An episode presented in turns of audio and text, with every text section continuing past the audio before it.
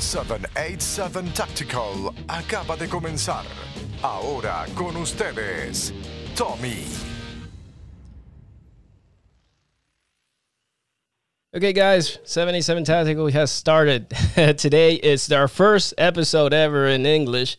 And it, so, guys, bear with me. It's, it's not my first language. So, um, you know, so, okay, guys, we have somebody for, you know, for, for all you AK lovers, survivalists, uh, you guys that are preppers, guys, I have. He's been uh, almost 29 years as a Green Beret He's worked for the government, counterterrorism. He's an inventor of the. Um, I know a lot of guys know the this ReadyMan tool, the survival tool, is a you know like a little. It has a, a me as a locksmith. Uh, I love it because it has lock picks, and it could be used as a stove. It has like hundred uses. He's the inventor of the RATS tourniquet, the Rapid Applications Tourniquet. He's a um, an author uh, which I found out recently about yesterday. I was talking to Alex, and I, I ordered the book Im- immediately. It sounded super uh, interesting. The novel, it's a, it's a, it's a novel. Uh, this man has been in the worst places at Earth, you know, at the worst uh, um, times, and he survived. Uh, um, we have here, it's an honor to have uh, Jeff Kirkham. So, Jeff, thank you for being the podcast. Wow, thanks thanks for having me on. I, I appreciate you guys reaching out and inviting me. It's cool to be number one on your your first English one, so that I, hey, that's cool. Yeah, we we uh, I was talking to Alex, which Alex is today. Alex, um, he was in. I invited him because I i am like the the best person we can have here for this episode is Alex, which he's a, he's a AK forty seven advocate. He's that's his platform guy. Every time I have a question about an AK, I go to Alex. Uh, Alex is we're, we're both um, civilians, but we you know we do appreciate uh, everything that the military uh, you know the military guys have done for us and for our lifestyle. We do recognize it, and I would like to say again, thank you for your service. Uh, and so, uh, tell us, uh, Jeff. Um, um, we know you're super busy. We know you have a lot of things. Like I said, you're an author. So if you want to talk to talk to us a little bit about that, uh, you know that that book, that those novels, because you said it was a series of novels, right? Yes, sir. So we wrote Black Autumn a couple of years ago. We actually were working on Black Autumn, our novel, uh, for a few years, and the genesis of that of that book was uh, we, we were sitting down uh, talking about ways that the co-author Jason Ross. He's he's never been in the military. He's never a police officer, but he's an extraordinarily well accomplished outdoorsman. And um, and so he asked me one day, he's like, Jeff, you've been all over the world and seeing the post-apocalyptic world. You know, essentially, what, how do you think that could happen? And so that was a you know, it was kind of like the long-standing chess game that sometimes you see in movies where every time we come back together, he'd say, "Okay, the last time we are talking, this you, you said this could happen, and you know, so now if that happened, what do you think would be next?" And so at, at some point, he said, "Hey, you know, we should write this down. This would be a really cool book." And I was like, "Yeah," and, and I'd written, I'd actually written two books prior to that. Um, I wrote the 14th edition of the Stackpole's Combat Field Leader's Guide, which is a military manual. And then I had also written the Small Unit Leaders Planning Guide, which is another military planning novel. So, I, you know, so I was familiar with writing. I've never done fiction before, but I, I did have a another novel that I've been writing that's never been released at this point. And I said, yeah, you know, let's let's start writing it down. So we started started putting it down, and and that's what turned into Black Autumn. And then when we went to the publishers, we had so much. The book was so thick they're like, you got to cut a bunch of this stuff out. So later on, that became the novella series. So mm-hmm. Black Autumn Travelers, Black Autumn, Last Air Force One, and we're getting actually getting ready to release Black Autumn Conquistadors this Thursday on the 15th of November. Oh, awesome, awesome. So it, looks like uh, Jeff, you, are the type of guy that cannot, you know, you always have a project on, like you like to keep yourself busy, and that's super interesting. Um, in in like let's say in in my yeah in in in what happened to us in Puerto Rico. I don't know if you know, like uh probably three years ago, we got hit by a big hurricane, It was the Category Yeah, Five. I am. Maria, and Mhm. I wasn't here. I was working in Idaho at the time, but I had my wife over here. I had my my my dad, my mom, and everybody, and um, so it was really frustrating for me because I was almost like a month. I couldn't know anything about them. I couldn't, you know, I didn't. Uh, it was not even a hello. How you doing, honey? But I knew she was okay because funny i was i've been talking to alex other other times about it this i was always prepping. I started prepping like 10 years ago because i always knew something was going to happen because i'm like it's impossible that we've been for over more than 10 years and not a single hurricane not a uh, and, and, uh, uh, normally in puerto rico we get hit by a really hard um earthquake every 100 years. So it's been 120 Oh, and and so I'm like, man, we're over, we're over, you know, past due of a of an earthquake or something. So I started, you know, um, getting um, storing water, food. I started learning about firearms. I started getting a little bit of training, and as soon as I left, I kind of felt like, okay, I know my wife is gonna be okay if something happens. And dude, it was a, a month after I left, this happened, and I'm like, oh my god. So and and and a lot of people in Puerto Rico were not even thinking about that word prepping. That never, you know, these, these other young guys coming up, like you know, millennials. They're they're twenty somethings, twenty fives, nineteens, you know, and they never knew about this. They never knew about prepping. They never got hit by a hurricane because I come back from the. You know, I remember the hurricanes back in 1998 when we got hit by Georges was really big. Um, um, we also got Hugo. So I, I always like I'm like I said to myself, man, I never want to you know be how I was back then because I was like, oh man, we didn't have water, we didn't have like good food. So I'm like, I'm never going, you know, I'm always going to be prepared. So when this happened, I'm like, oh my god, my wife, uh, what's? But I felt you know calm in a way because I knew she was going to be you know okay. I don't, I don't know if Alex, Alex, how you felt with your mom because I know your mom was over here at Alex. No, my uh, the rest of the family was over there. First of all, I wanted to thank him also for his uh, Mr. Jeff for his service, and it's a it's an honor to be able to speak to someone of his caliber. So with that Oh. out of the way, thank Huh. you. so yeah, I had the family over there. I I actually also worked for the for the government, and they had me on a two week standby, which it was horrible because I was I had all my bags in my living room, but I had to get clearance from DC to get the floor there Mm-hmm. because of the type of work that I do. Okay. Right. So that was that was nail biting for me. You know, for the same reason that that uh, Tomas is talking about, Tommy. Uh, a lot of the people nowadays they have this dependency mentality. Well, if anything goes wrong, uh, the government's going to take care of me. They're always looking to what are you guys going to do for us Mm-hmm. instead of how we're going to get out of the hole.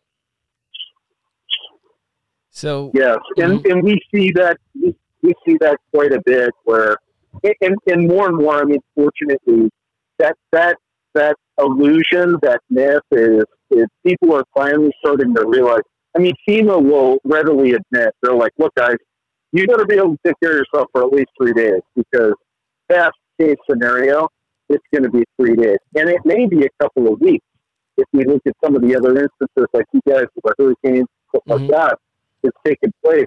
And so that's where, for us, more and more people are starting to wake up where it's saying, hey, we've got to be, we've got to be prepared. We've got to be able to take care of ourselves.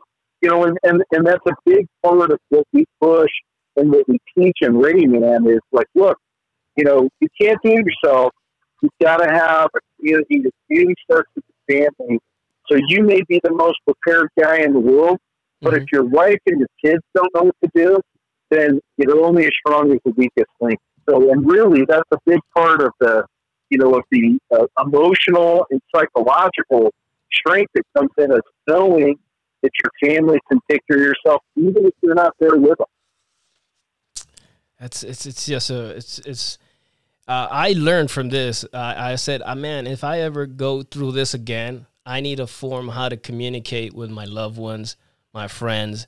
So now I've been working on uh, you know, uh, I've been working with the guys expert in I don't know GSM radios and all these uh, ham radios, and I'm like, I, I can never go back into this. You know, I, I need to be communicated with or find a way how to, you know, because I've learned I learned my lesson from this hurricane, and I'm working on that. I'm working on that. I'm trying to be a better prepper.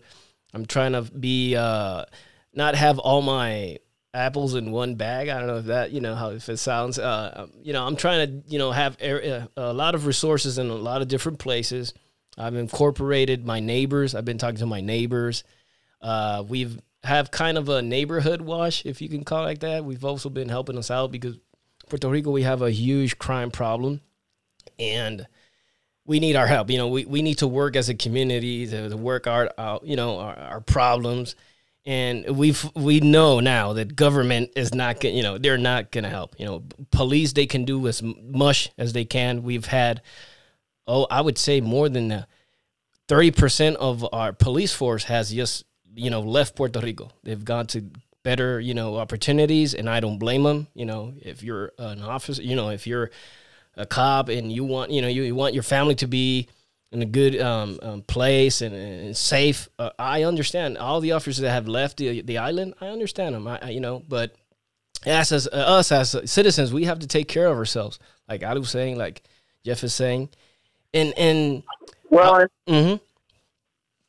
And I was just going to say, you know, a lot of folks have this, this the wrong idea about emergency preparedness and the reality, you know, of what you know, what we share with people is, is like, look, not only is emergency preparedness important, you know, where you're you're preparing for the probability of threat for wherever it is that you live. You know, guys in Puerto Rico, it sounds, you know, it's hurricanes and it sounds like uh, earthquakes. But then, but then it's also it's a fantastic way to build community, and and and that's a tenet of of emergency preparedness is you, you have to have your community behind you. You can't do it yourself. So if you can get your community behind you, not only does it bolster and strengthen your entire community as a family, but it's also it's a heck of a lot of fun where you can get mm-hmm. together, you can learn new skills, you can you can know and have that that peace of mind knowing, hey, just in case something bad happens, we're together. And that bad doesn't have to be Mother Nature. It could be mm-hmm. something as simple as mom and dad lose their job or mm-hmm. they get into a car wreck, and all of a sudden, that's when the neighbors, the community, can rally. You know, the family, the friends, the neighborhood can rally behind, and all of a sudden, it's it's like, hey, we've got our food storage and our water supply. Hey, we can push some over to this family that's in need right now because you know they lost their job or mm-hmm. you know they got sick or they got into a car wreck. So you know, I think all too many times people look at emergency preparedness like, you know, they're like, it's alien apocalypse and the world uh-huh. is going to fall apart. And, and it's like, well, maybe, more probably of what's going to happen is mom or dad loses a job. Mom or dad gets sick with a disease. Mom or dad gets into an accident.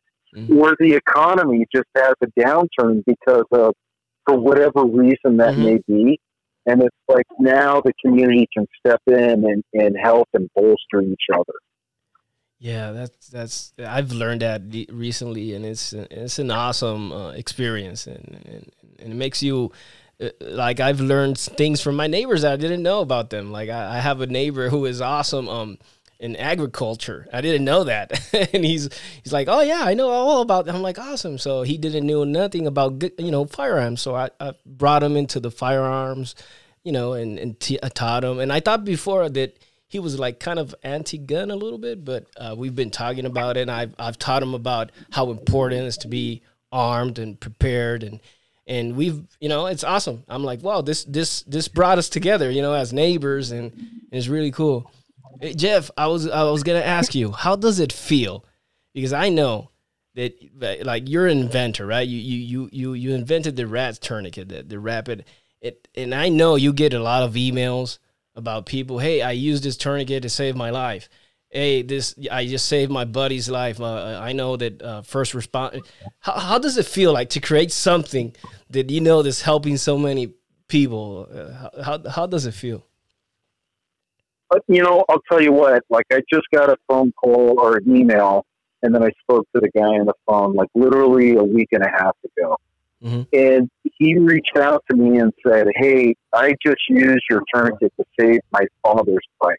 Wow. and and I was like, oh my gosh, man, Mhm. I, can I call you? Can I learn more? And and so I called them, and of course, you know, they were out hunting, and in the vast majority of the saves, we've got dozens of saves with the last tourniquet right now, and the vast majority of them have nothing to do with violence.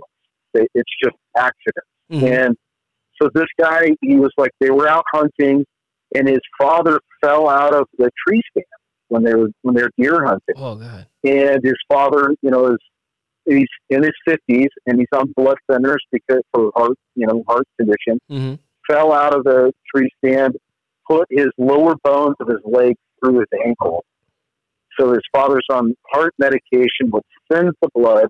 He's Yep. bleeding out, and so his son runs over there and applies the, you know, first words out of dad's mouth is, "You have that tourniquet with you that you always carry." And because my tourniquet is is so small and compact, hmm it's easy to carry. Threw it on and uh, and saved his dad's life. And I'll, and I'll tell you to answer your question, hmm it's a it's an unbelieving it's an unbelievable feeling of satisfaction and and and it's so incredibly humbling when you get those phone calls because now it's like man I'm making a difference you know this guy yeah. will that will be a family story for generations about how the son saved the father's life and the father was only in his 50s he was like 50 years old so Mhm.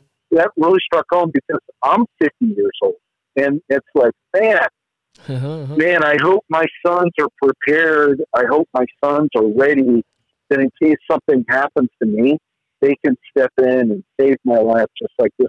I'll tell you, I mean, it, it, it made me frosty. It brought tears to my eyes. And then my guys that, you know, work with me to make the tourniquets, I always share those stories with them. Mhm. And they just, they get goosebumps because they're like, holy cow, what, what we're doing matters. It's really, it's important. Yeah, it's it's, it's just uh, I'm guessing it's a humbling feeling. It's just something. It's I don't know. It kind of you can kind of say it gives you like a sense of for uh, to live. I don't know. It, I, it should feel awesome. I, I'm guessing it's it's something that is hard to explain. Um, if, if you don't mind me jumping, Tommy, no, go of course Um, not. he, he just he just touched two topics that I can definitely relate to. Number one is back in nineteen, I want to say 84, 83, 84, My mom had a um, kidney stones, Mhm. and we were living in Puerto Rico. We were living actually um, in, up in Comerío, Mhm. and in there when she got sick, all the neighbors got together, and bro, when I came home, there was like dishes upon dishes upon dishes on the table. Uh, it looks like okay, it's a buffet. Mhm. You go and pick whatever you want every single day for a couple of weeks. Awesome. Then fast forward to 1988, which happened 8 8 88, as a matter of fact. Mhm. My mom was in uh, New York City. She fell, broke her, uh, her wrist. Wow. She couldn't cook. Okay. Now we're in a, in a building, living in an apartment complex building, and we had to go and buy Chinese food because nobody cared about each other. Yeah. Even though we had family members there, Mhm. but there were family members that grew up in New York City where you mind your business and you just send prayers to the next person and that's it, Yeah.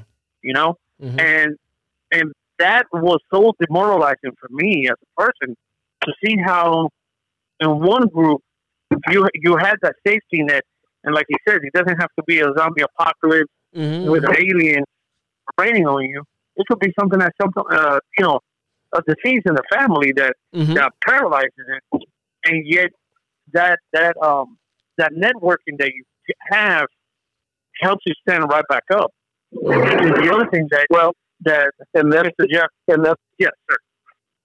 it, and that's kind of the litmus test, right? Where where things are still good, and and people aren't hungry, and people are still, you know, be able to do their day to day activities, and if we can't get help then, then when the chips are really down, boy, we're gonna you you just know that you're not gonna get any help at all, and that's where for us we we we put building community is such a, probably the number one priority, and that's a big part of why we wrote the book Black Autumn, is because as we're going through Black Autumn was this wargaming exercise where we said if this then that and then that then this and and how would we prepare for that? And the and the single biggest thing you know with a lot of emergency preparedness folks are worried about opsec and and all of this stuff and so you got to kind of make a choice. But the the single biggest revelation that we had writing the book as we we're going through and thinking about different stuff was gosh we are we are going to have to we are going to have to make sure that our community is strong that's around us because Mm-hmm. if we don't then, then we're, we're we're going to really run into problems Mm-hmm. for you know with that stuff because and if you can convince your neighbors it's like hey if you get prepared then all of a sudden you don't have the neighbor kids knocking on your door when they're hungry and it's a myth i believe that if your neighbor kids you know all these you know tough guys that are in emergency preparedness are like well i'll just turn those neighbor kids away and it's like you know what when the starving kids come to your door that who your kids used to play with, Mm-hmm. you're, you said gotta be done. pre- Mm-hmm. Yeah, you got to be a pretty cold soul to To say no. to turn them away, and, and and and those people don't survive anyway. So it's like, man, if you can bolster the community now and they're prepared, they're prepared, you're prepared. You're not two times prepared. You're like ten times more prepared Mhm. because your community is, is part of the basis there. So important. So, guys, I Well, know- the Mhm. other thing that, that you mentioned Mhm. was uh, regarding the the tourniquet, and in my line of work, um, the tourniquets are kind of big. And these are ones that are issue, and the biggest problem is that not everybody carries one because sometimes it's not convenient. And I am one that I, I'm listen. I don't care about convenience. I care about breathing far more than convenience. Mhm, mhm. So I will, I will, I will hide. Even my my dog has a harness for when we go out, and he has a first aid kit that he carries on himself. He carries two bags. One is uh, the the pooper scooper Uh-huh. bag, and the other one is a first aid bag with a uh, uh, gauze and tourniquet and everything. Well, you know, you know, you know what's a funny thing, guys? That um, Alex has a German Shepherd, right, Alex? Who weighs what, hundred pounds almost. Yeah, So I got a Chihuahua. So, and I'm not, you know, I'm not making this up. It's true. I got a Chihuahua. He's a mix. He's like 30 pounds. So I got him a harness, right? A small little harness. And for the reason I got him this is because I never want to forget to take the tourniquet and first aid stuff. So I got him a harness and I always have that on him. And the cool thing that I love about Jeff's tourniquet is that it could be used on children. It's, it's small enough where it could be adjusted for a kid, for, you know, and I don't have kids, but I, I do live around where there's a lot of kids playing all the time. And, uh, and I always think about that. I'm like, my God, I hope never none of these kids go through, you know, they're kids. They're going to do things that we used to do when we were kids. So the funny thing is to see my little Chihuahua guy, um, thirty pound dog with the hardest, but is that I always put him on. You know, I got a tourniquet on him, gauze, and uh, one day I, I just want to you know tell this story real quick.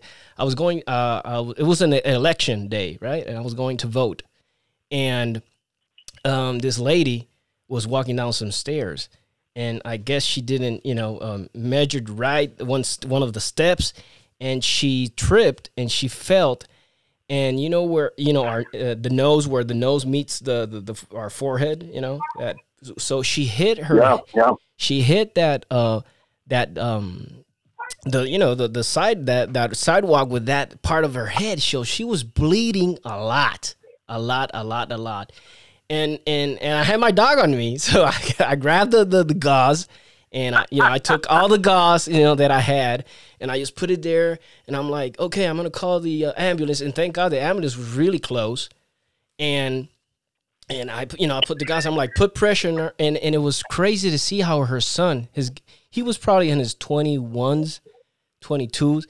This kid was totally in shock. I'm like, hey, give me your shirt. I was telling him, give me your shirt. I need to help your mom, and he was like, oh my god, what happened? Because there was so much blood, and and you know and, and, and, you know and I, I have no formal training and you know in part you know I've never done this but uh, my instinct was like hey let me put some pressure there and the, the, paramedics came and it felt so good I'm like man like like I don't know if if you're like a prepper like me and you're like oh sometimes you feel like why do I walk with all this stuff you know like what I could just go walk you know the good thing about you know Jeff's uh, tourniquet I always you know I could put on some cargo pants it doesn't weigh anything and that's what one of the things I love about it. But it felt so good. Like it, I'm like, oh man, it finally paid off. It wasn't for me, but I, you know, me walking with all this stuff and my dog, and you know, it felt good helping out somebody. So it was just. Cool. Well, what you what you, what you experience there is called the trifecta of happiness, and this is one of the things that we, when I go out and I speak, that I talk about. So, like you know, and it's one of the pillars of preparedness that's on there. So you've got three pillars of preparedness. You have the physical, the psychological, and the emotional side, and those three work together to make sure that you're ready to take on whatever um, hardships may come forth. You know, tools are nothing without without these three things in place: your physical, your psychological, and your emotional side. And on the psychological side, what you hit on is essentially there are the chemicals in the brain that essentially make up our emotions and who we are. So we have endorphins, dopamine, serotonin, oxytocin, and, and uh, cortisol. Cortisol being the stress drug. And without running down too far down that rabbit hole, the trifecta of happiness is when we're in balance, where we have the, the dopamine, the serotonin, and the oxytocin that are working together. So the dopamine is the is the feel good drug that's that's addictive that we that um, is whenever we achieve something of significance, mm-hmm. um, we get a little bit of the dopamine. We achieve a goal. Serotonin is the pride chemical mm-hmm. that, that we feel uh, after you know we get an award or we do something that's important where our parents are you know pr- uh, proud of us. Mm-hmm. And then oxytocin itself is is the love chemical that like when a mother gives birth to a baby, the body mm-hmm. floods with oxytocin, and that's really what builds trust and community. Well, what you've experienced, the number one way there to get those three working in combination, so the dopamine, the serotonin, and the oxytocin, is service to our fellow man. The number one way to get that is service to our fellow man. And what you what you touched on there, because you helped this woman in her time of need, is you activated all three of those things. You had the dopamine because you achieved mm-hmm. something of importance as long as well with a pride, and then oxytocin. You did something that was emotional, that was significant, that built trust and compatibility between you and another human being. And we achieve that through service, and that's really when you start talking about building community. That is what's so important because as human beings in an emergency preparedness scenario, we can't do it alone. It's, and the example that we like to tell people is that the number one way that we that we punish prisoners now, mm-hmm. you know, people that are in prison that is that do something bad is we put them in a place called solitary confinement because we know that locking people up by themselves without human interaction is a significant mm-hmm. assault against them to get them to conform. Even so much so that they know that if they leave people in solitary confinement for too long or they're too confined, they will actually go insane. And so that's one of those things where it's like as human beings, we're, we're programmed for that community and, and building that community, like what you just talked about, the mm-hmm. number one way that we can feel good about ourselves on the psychological as well as the emotional side is service to others. Wow, I never saw it from that side, and it's it's mind blowing.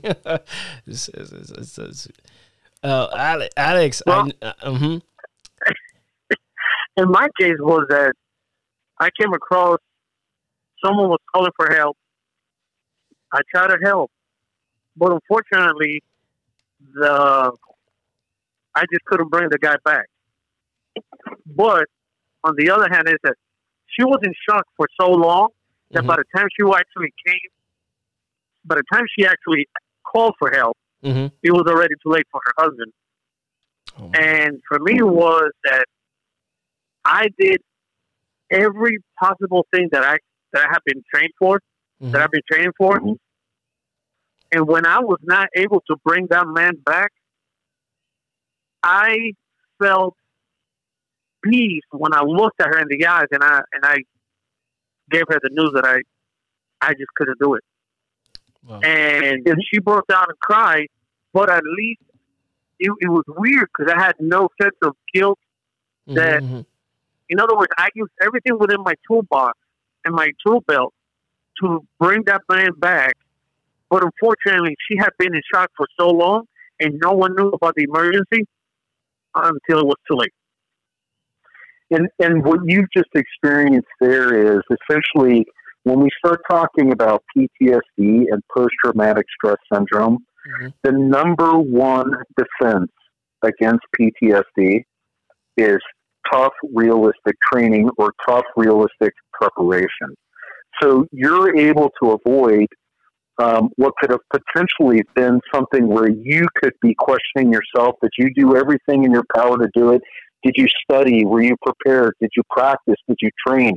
And now you can look at the man in the mirror and say, yes, I did. And you can do that without any lingering levels of guilt or stress, post traumatic stress that may be acquired, that may uh, could be assaulting you.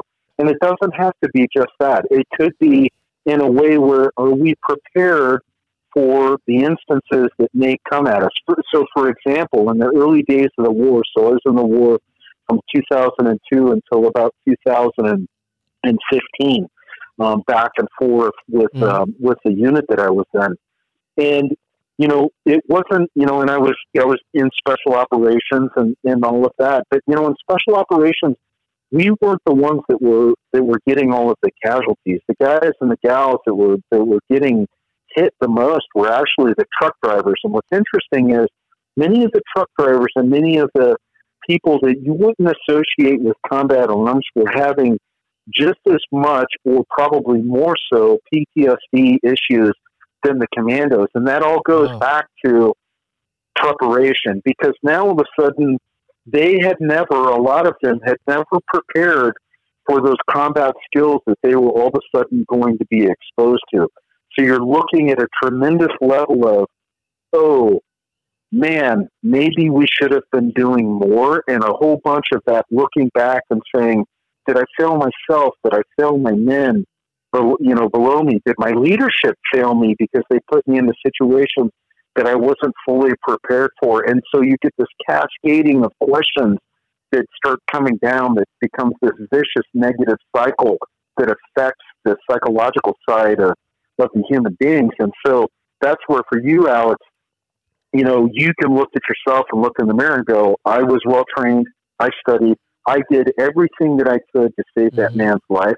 And I could look at his wife honestly and say, I did everything that I could. And that's really, that goes, that hits the heart of what we try to teach in ReadyMan or share with people is prepare yourself, prepare your family. Hopefully, God forbid, nothing ever happens. But if it does, then you know you can look at the man in the mirror and say, I did everything in my power to prepare, to protect myself, and, and more importantly, protect my family. Well, Jeff, I know you're, Amen to that. Mhm. Jeff, I know you're a, a, a first class of firearms instructor, and um, I kn- I noticed that in your Facebook, uh, one of the the owners of the biggest shooting range of Puerto Rico follows you, which is Max Rivera. Max, make this happen. Make Jeff come down over here. You know. And, and, and, just teach us the stuff. we need Max. Um, we need Jeff to come down over here to Puerto Rico. We would love to see you speak, uh, give a class. Uh, Max, make this work. make this happen. so I know Jeff. I, would- I'd love Mhm. to. I know. I knew I'd you were love going to say. Let's, that. let's, Mhm. let's set it up. I'd Yeah. love to. Yeah, we. I'm gonna talk to to Max Rivera, and I know we can work something out. We, you know, you can come down here and and have you been in Puerto Rico before or no? No, I, I, I haven't. I've heard it's a you know it's funny. My my brother in law's uh, Puerto Rican, and um, but I've I've never been to Puerto Rico. I hear it's beautiful. Yeah, you're gonna love it. I, I know you've been close. I know you've been to Haiti, right? And uh, and I know you've been in uh, where else I read you. I have. I, I've been to Haiti and and um, you know Guatemala and and uh, Mexico and and uh, but never out on never never out there in Puerto Rico. I've always wanted to, but Mhm. um, just haven't had the chance. Yeah, so you know a little bit about you know about us, and and, and I'm going to talk about a little bit about um let's say like our gun laws over here. Our we really don't have a Second Amendment like in the states. It's more like uh, the the you know the state looks at it more like a privilege. We're privileged to have guns, and um we're we're you know we can have you know rifles, pistols, and any type of magazines. The only part where we are not, oh, you know, they're off limits are silencers and fully automatic weapons. Which uh, is funny because all the criminals here have all those, but we can't. and um, yes, you, you know, you know, uh, but you can, you know, you can travel with your firearms totally uh, safe. It's uh, it's easy to do. It just needs a permit, and Max can help us out with that. I'm, I'm going to talk to him, and um, uh, and, and I just wanted to talk to you a little bit about that. I know you, you maybe don't want, you know, you don't want to get political, but it's just a, a sense of, of, of, because my show has to do a lot about Second Amendment and what we want to do, you know, over here in Puerto Rico. So I just wanted you to tell people how important it is, you know, how important you see the Second Amendment is and, and or the right to just be, you know, just forget about the Second Amendment, just the right of, of, of, of a good person to own firearms. I and you know, and this is Jeff talking, right? Mhm, so I believe I, I believe that self defense is a God given right. I believe that is you know, I'm a God fearing person and, and I look at that and I and I believe that it is it is God's, you know, blessing upon all of us that we can defend ourselves and the knowledge of being able to defend ourselves. And that knowledge includes machinery that happens to be firearms and guns. And it doesn't matter if it's a bat or a knife or hands or whatever, but you cannot, you cannot, if it's a God given right, the way that I believe, you cannot expect a, you know, a woman or a small man, you know, or a child to be able to defend themselves with their hands and feet against a guy like me. I mean, I'm 245 pounds and you're just, it's not, it's not going to happen. But if they have a gun, Mm-hmm. then all of a sudden, you know, the old saying is God made man, Colts made him equal. Um, and so I believe that it's, it's vitally important. And I believe that the Second Amendment, or I believe that, you know, the right to self defense exists not so much so that we can defend ourselves against a tyrannical government, that is there. Mm-hmm. But I think even more importantly is that the gun, the 2A exists Mm-hmm. so that we can defend ourselves against our neighbors. Because we've seen historically over and over and over again that it's not governments that start out killing their citizens, it's neighbors that then begin that then begin and take power. And it's and we're witnessing it right now in Mexico with the cartels that, that they've got guns and the good people don't have guns and the and the people are waiting on the government to help them and they can't. And there's no way to defend themselves. And we saw this in in uh, Somalia. We saw this in Iraq against ISIS. We saw this in um, Rwanda where it was neighbors rose up and were murdering their other neighbors. Wow. you know Nazi Germany was was the same thing. Mm-hmm. the the brown shirts did not the, the brown shirts didn't have political power, but they they later on were able to influence and seize that power later on. But but if if people had been able to defend themselves, the Jews, the Gypsies, you know, the the uh, the Masons, the Catholics that were that were persecuted by the by the by the brown shirts, then you know there's a decent chance that Hitler would have never have come to being. You know, the same thing against the Bolsheviks were neighbors raising against neighbors that led to the to the Soviet Union, as well as the Preach it, color. preach the, uh, the- it- I'm it- just saying, it's preach it, 'cause absolutely you're, you're hitting, you're hitting so many of the things that I always tell people. and I just couldn't hold myself. I, I almost started laughing because I'm like, "Oh God, preach it, preach it, let let it be known." Because um, I'm Jewish, and I'm a Mason. Oh, well, I'm I'm a I'm a Mason, and I'm and I'm and my sons are Jewish. Well, and you're speaking. Uh, well, tell me. Uh, let's just say we could always square away our actions. Mm-hmm. Exactly. hmm Coming from another Mason, I, I, I know what you got me. I know what you mean. so that's why I just I just I had to stand up. Uh, Mhm. I'm I'm at home. I just got home from work, and I just had to stand up and say, "Preach it, brother. Just, just let it, Amen. Keep letting it flow." Yep, yep. It, it's it's it's it's true. I mean, we've got to have a means. Ty- tyranny again. It, it goes to probability of threat, right? So if we if we look at the probability of threat of emergency preparedness, probably what's going to happen is mom or dad loses their job, or they get sick, or they get in a car accident. What are you doing to be financially prepared? And then we start talking about self defense. What is the probability of threat? The probability of threat is some thug is going to try to take your life or the life of a loved one. Are you able to prepare it to protect yourself against that? The probability is not a government gone awry. The probability is some thug, some some meathead Mhm. that wants to take your freedom away from you.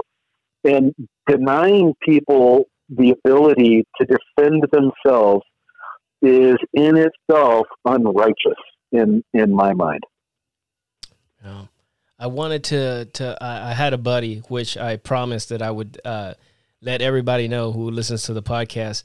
Um, our good friend Johan Cancel, which is a Krav Maga instructor, first class Krav Maga instructor. He's been in Israel and and he's come back and he's brought all this knowledge and he's gonna be having a it's gonna be a course for two days. It's gonna be on February 8 and 9 and it's, it's going to be directed for concealed carriers.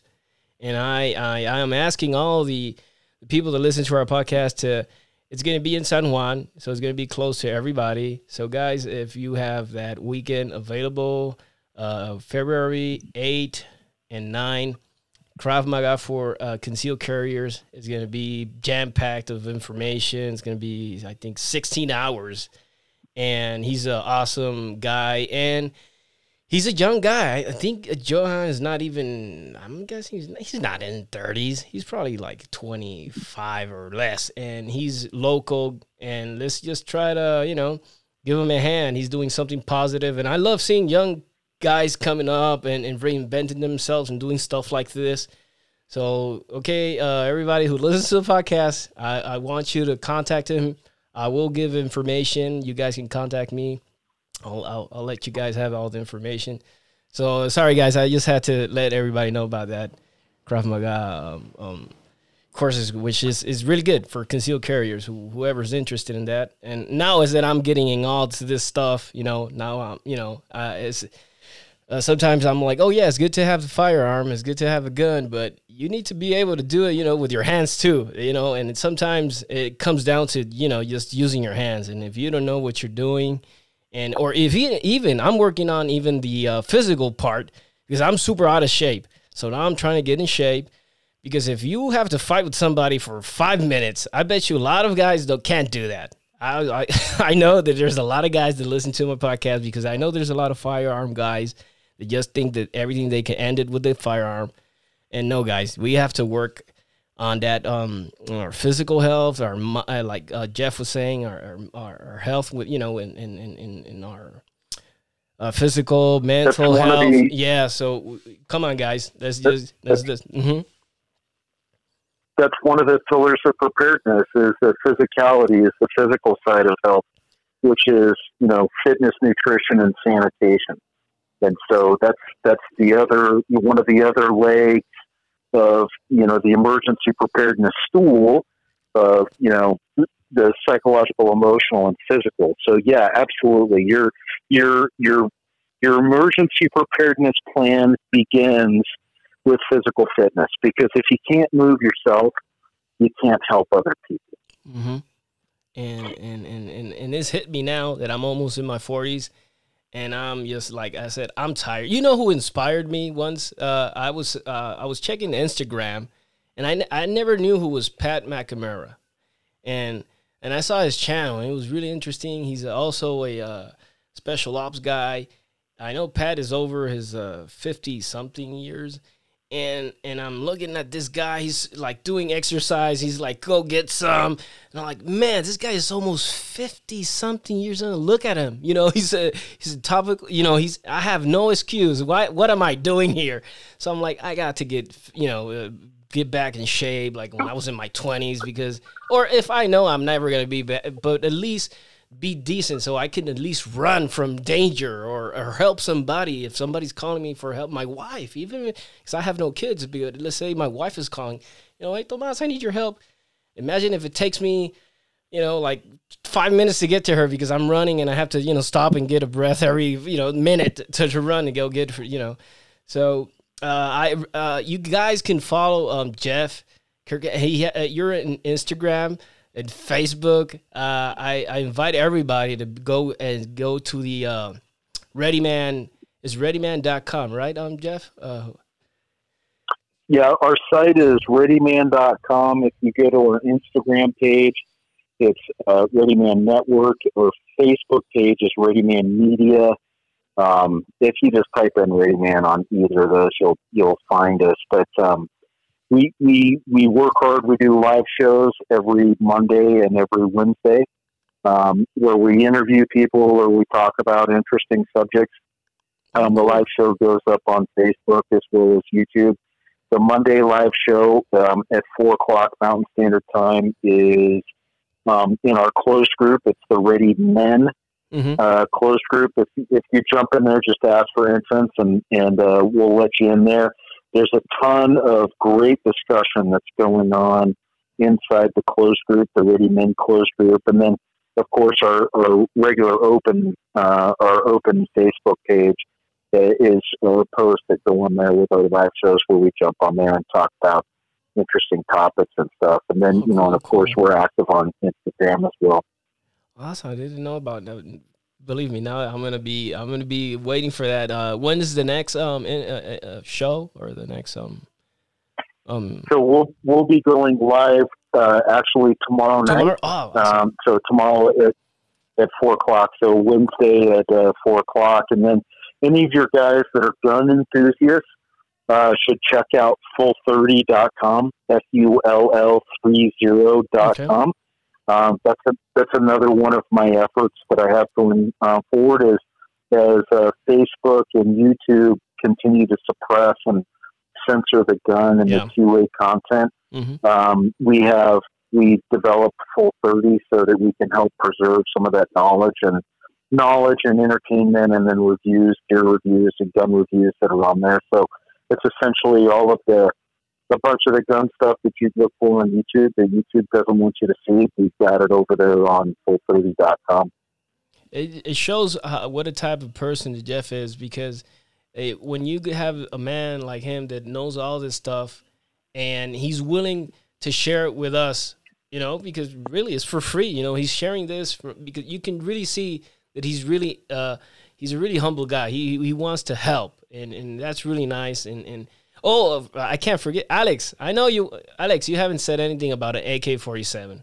I know you're you're probably like your your your your head is about to explode. So I'm sorry. I know you have to ask him something. You want to say something about the AK? Go go ahead. Go ahead. I know.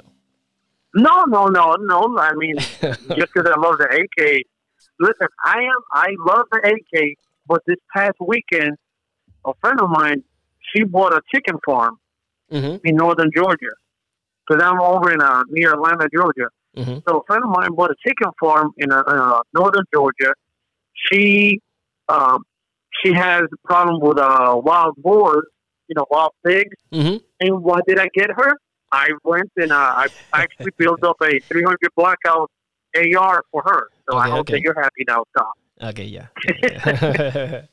well, you, well, you, well, you know, you know, the 300 blackout is just a it's just a toned down version of the 76239, right? Ah, see, see. Exactly. but, you know, we, we, listen, Jeff, we have to do that for the people who are AR only, you know, they'll, they'll so they could fire, So, so they they could get some of the joy we get.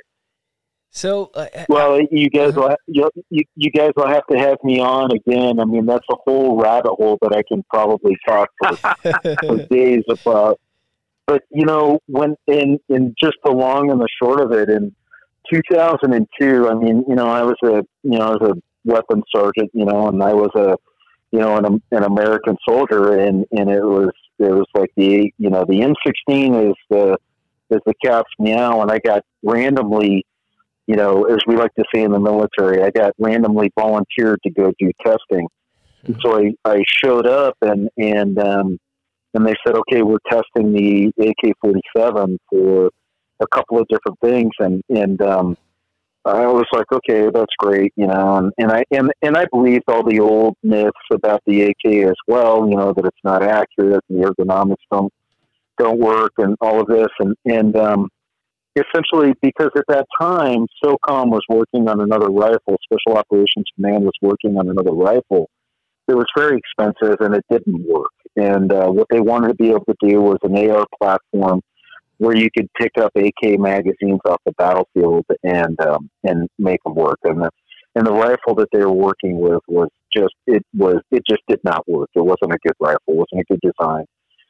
And um, so they, you know, somebody said, "Hey, why don't we just use the AKs?" And of course, all the old myths came up about that they're not accurate, and the ergonomics stink, and blah blah blah. And so, with that, with that, um, the with the uh, AK, you know, we went out there and we tested it. And what's interesting is by the end of the second day, it was me and another uh, guy that was in Ranger Battalion that uh, was out there. So it was me and and uh, Craig and Mhm. and by the end of the second day of testing, we're you know every single round was accounted for, and and mind you, the test was rigged to fail. We were testing reliability Mhm. and accuracy at the same time, so we weren't cleaning, we weren't oiling the weapons or any of that stuff. We Mhm. And so, and you'd never you'd never do testing like that. And we were zip tying on lasers and stuff because at that time there were no rails for for AKs. And um, by the end of the second day, as we were sending the results back to SOCOM headquarters in Tampa, they came back and they said, "You guys are fabricating your results because there's no way that those rifles are performing that well."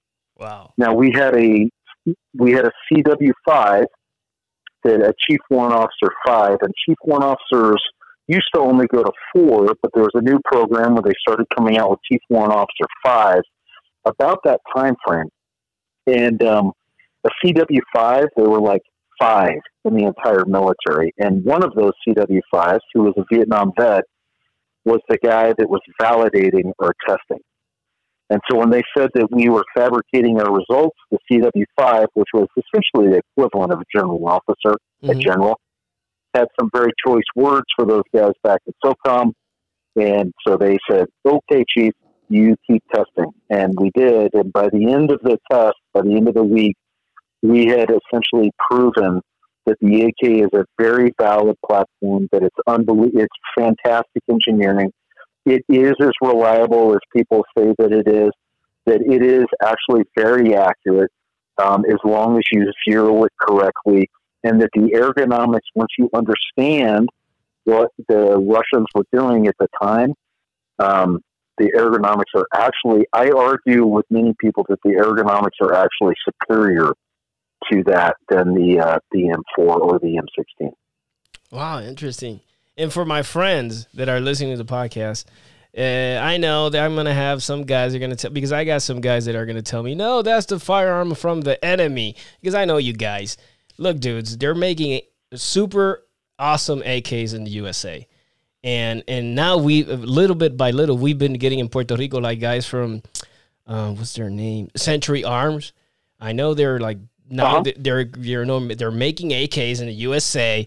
So no excuses, guys. Okay, I don't want that excuse. I want and and the and the awesome thing about firearms that I've learned because as a civilian, right? I, when I started out, there was always like these two groups, like the guys that oh I only shoot this, I only shoot that, and I kind of said to myself, well that sucks because you're limiting yourself to only shooting one thing And I'm like, when I started shooting uh, this, and I started shooting Glocks, and I started shooting M&Ps, I started shooting CZs, and all these, I'm like, this is cool. This is this is what it's all about. This is what is this hobby is about. Is it like shooting a whole bunch of firearms and coming to your conclusions? Like this works better for me.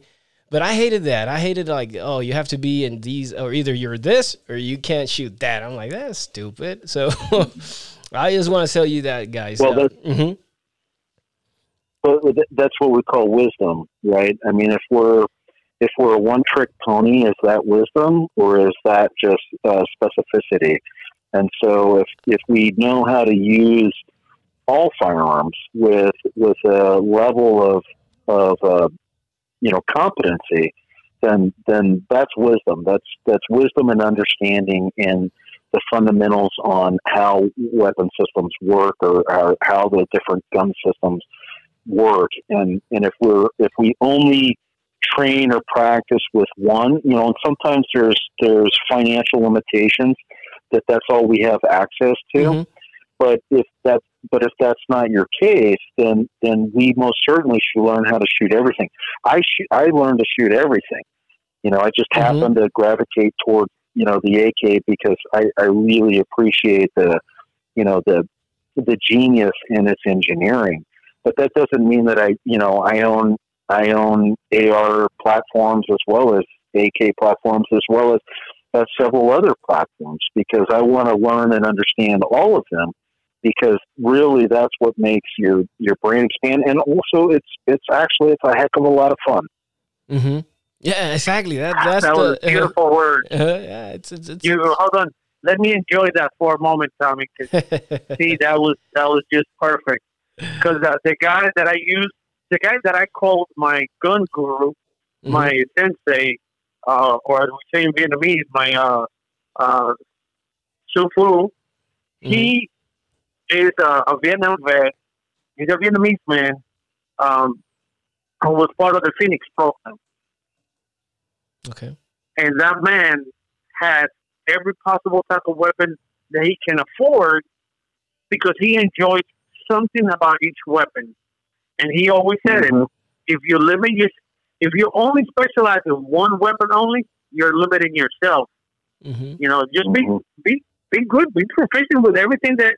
If it's your hands, mm-hmm. then be the the most proficient guy you can with your mm-hmm. hands. If it's communication, be the most uh, uh, knowledgeable guy when it comes to communication. But don't limit mm-hmm. yourself. Expand so you could. It also helps your brain uh, avoid Alzheimer's. Awesome. Absolutely, and and it's and it's kind of like Bruce Lee with you know with JKD. There's nobody there's nobody that's that's trained with their hands and feet that will ever say that Bruce Lee didn't know what he was talking about. And Bruce Lee with JKD accepted and welcomed all styles.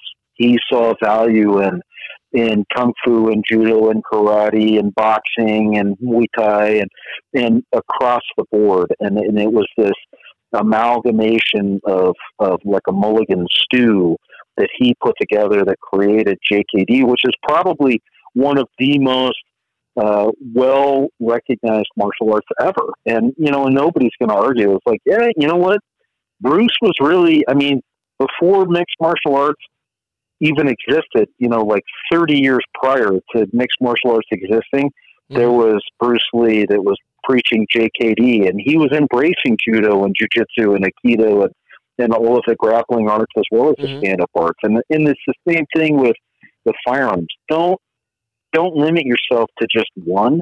Learn all of them. Mm-hmm, mm-hmm. That's what I'm. That's that's what I'm been trying to do since I got into prepping my, my friends that listen to the podcast. It's just let's try to you know be a jack of all trades a little bit. Let's know a lot. Uh, like you know what I've been helping a lot of people because you guys, uh, uh, you know, the people that listen to podcasts know that I'm a locksmith, and a lot of people have come to me. Hey, Tomas, I want to learn how to pick a lock.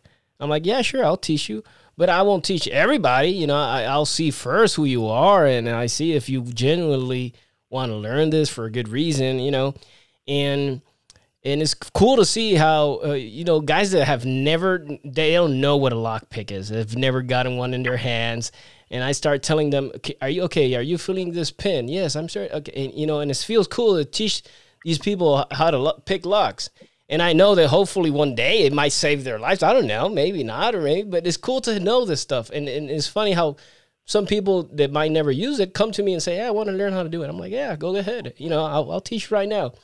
It's like in like what I've been telling a lot of people. I, I'm a horrible mechanic, but I know about cars and I know about parts and I know, I know how a car you know comes together and I you know and and and it's all that's what in a, in a kind of a way is is is it was an art that has been like I don't know like this young generation.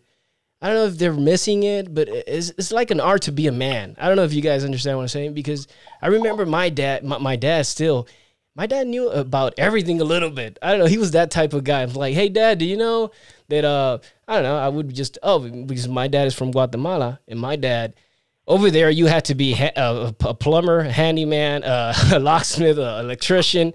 So it would be cool to like, hey, dad, can you fix? Can you help me fix the transmission? He's like, yeah, I'll go with you and help you out. And and hey, dad, can you help me put some shingles at my, you know my buddy's house. yeah i'll go with you and because this is nice and, and we have to go back to that like to that that art of being a man knowing this stuff uh, basic hunting and and even it doesn't mean we have to you know be the expert in everything but know a little bit about it you know that's the way i feel about it that's absolutely i mean mm-hmm. and, and, uh, yeah well listen yeah mm-hmm. you guys um talked about one topic and kept going, and I missed that, that bus. But I'm going to run behind that bus and tell you guys what that if that happens in Puerto Rico and you, uh, Jeff, get to go to Puerto Rico, just feel free to uh, let me know. Maybe I could I catch a cold that that weekend and show up in Puerto Rico. You mean like, okay? Maybe I could, maybe mm-hmm. I could wake up coughing on Friday morning on my way to the airport. yeah, I'm gonna I, am gonna talk to the person who can make this happen and, and, and have Jeff and, and, Jeff, you're welcome. Even if it's just for vacations, you don't have to come down here for work. If you want, just want to come down, relax with your family, just let me know. I'll. Uh, Alex was telling me the other day, man, when I go to vacations, I wanna I wanna visit you, Tomas, because I'm I, I I've got I've done a personal mission to know Puerto Rico in a in a different way uh, and it sounds funny because you're like, well, you're from Puerto Rico. You're supposed to know it. Well, no, there's a lot of people that are from here that have never been to some other towns. And we're super small. We're barely, what, 100 miles, something like that. I was reading the other day. 100 by 45. Yeah, so we're super small, but uh, it's funny that in this small area, that right, this small island, we got people that in the south they talk a different way from the guys in the north, you know, and and we got people from the the east that don't talk the same way. You know, we have different accents, and it's it's cool to meet other people from Puerto Rico, and that's been my mission to get to know my island to get to know the every people and, and it's and it's nice because I get to, because sometimes I when I see all this all this uh, uh um Hey, how you say, Alex? Este crimen, all this crime and all this violence. All the criminology. Yeah, you, all kinda, the crime that is happening, and you kind of feel like, man, uh, I know this is not Puerto Rico. I know there's more good people than the, these things that are happening, and it feels nice to travel Puerto Rico and get to know. And and and I've been uh, uh I've been telling all my friends from Idaho, my ex boss. Um, I don't know, Paul. If you listen to the podcast, I've been telling Paul come down here, come to visit. Uh, I want all my uh, um, Nathan uh, guys come down here. You know, I, I, want you guys to experience Puerto Rico in a different way because every time that they've come to the island, it's been more like, uh, you know, to work and they do their thing and they leave. So no, no, just come down here for some others. You know, just uh, you come here, relax. I'll get to you guys could get to know the island in a different way. A really good tour, not the commercial uh, tours they sell, like in a really good personal, uh, nice. So you guys are invited. So you guys, anytime you guys want to come down here, just let me know, and we'll make it happen. Wow, thank you very much. That's very, very kind of you. Yeah. And likewise, if you you come out to Utah, I mean, please come visit us. I, I will. I'm and not, also, Mr. Jeff, one one thing that I wanted to tell you about Puerto Rico is that you might hear on the, on the news, um, okay, about the crime spiking here, spiking there, but the one thing that the news is not going to show you is the the love that people have for a total stranger. Mm-hmm. Yep. You show up, and and you you'll be surprised how if if someone is drinking something and you're like, oh, is that good? They'll be like, yeah, hold on, let me get you one, Oh yeah, uh, and that's they that's, just hand you over a drink. that's our culture. Wow. Uh, that's- is the beauty of the island that that most people miss because remember that in the media, if it bleeds, it leads, and if it smiles, it sucks. Mm-hmm. Mm-hmm. Unfortunate. Wow. That's cool. Yeah, I need. I got to get down and visit. Yeah. Yeah, um, Yeah. I got to get down and visit. So now, guys, if you drive by mhm. Atlanta, don't forget to hit me up also. awesome. This is uh, networking. We're awesome. We're, we're building relationships and friendships. Yep.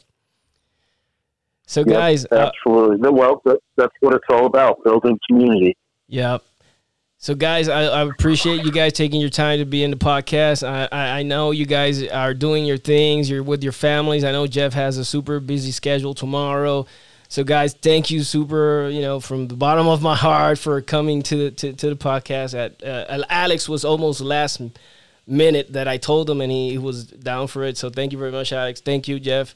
And again, guys, I just want to say bye to everybody that listen to the podcast. And just want to say is this, guys, I know that Veteran Day was yesterday, and, and just so we know, uh, in, Puerto, in Puerto Rico, we have almost 300,000 veterans, you know, and we have 35,000 active members that are Puerto Ricans, right? And we have around 10,000 that are reserve.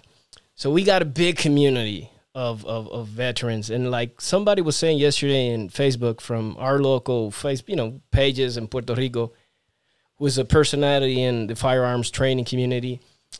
Let's just and, and Alex has said it in the past and in some other podcast. Let's have uh, you know, if we we all know a friend that's a veteran. We all know we have a, a uncle, a friend, and, and a lot of veterans it's not easy, you know, adjusting back to this civilian life and and, and we, we, you know just, just if you have a good friend veteran an uncle just take them out invite them invite them out hey uncle you, you want to go to have a lunch you just take them out just show them our appreciation for what they've done their sacrifices and i just want that you know i just want that and i know alex is really big with the, the veteran community and he's really um so alex if you want to say something to your son that i know he's overseas right Yeah, he's about to he's about to come back uh, from deployment in February February the second. El, el, el, as we call him at, home, el gallo cabezón de Alex Adan.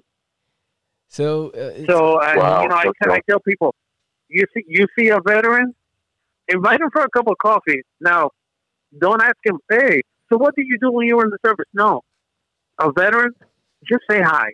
Mhm, When if he ever feels like talking, he'll let you know. mhm. that he needs someone to listen. In the meantime, just talk to him and just say hi. Trust me, I, I've experienced this myself. There's no better feeling than to talk to a veteran and you see that smile when all of a sudden they just look at you and be like, "Man, thank you for being here." That's all they wanted. Mm-hmm. That's, That's what. right. hmm That's what I just want. These new, this new generation of, of, you know, kids coming up to, to realize how what important role you know veterans are in our society, and and they're super important. So please just just do that. Just do that for us. And um, so thank you guys. I really appreciate it again, and and thank you for being in the podcast. Thank you guys. Appreciate it. All right, Thank- thank you. Thank you. Thank you.